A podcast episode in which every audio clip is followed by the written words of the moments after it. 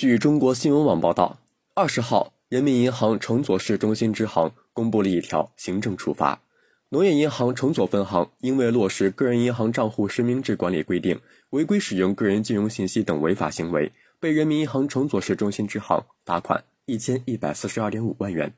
公示表显示，农业银行崇左分行存在的违法行为包括。因存在未落实个人银行账户实名制管理规定，违规使用个人金融信息，未严格落实银行账户风险监测要求，未按规定完整保存客户身份资料。对此，人民银行崇左市中心支行对农业银行崇左分行作出处以警告，并共处人民币一千一百四十二点五万元罚款的决定。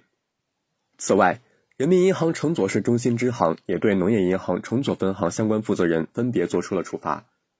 时任中国农业银行崇左分行行长梁小军对该行未按规定完整保存客户身份资料，未严格落实银行账户风险监测要求，负有责任，被处以警告，并处人民币十一万元罚款。中国农业银行崇左分行副行长高峰对该行未按规定完整保存客户身份资料，负有责任，被处人民币五万元罚款。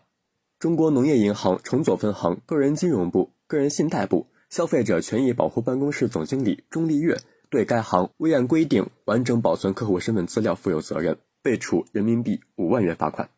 时任中国农业银行崇左江州支行行长许义某对该行未按规定完整保存客户身份资料，未严格落实银行账户风险监测要求，负有责任，被处以警告，并处人民币十一万元罚款。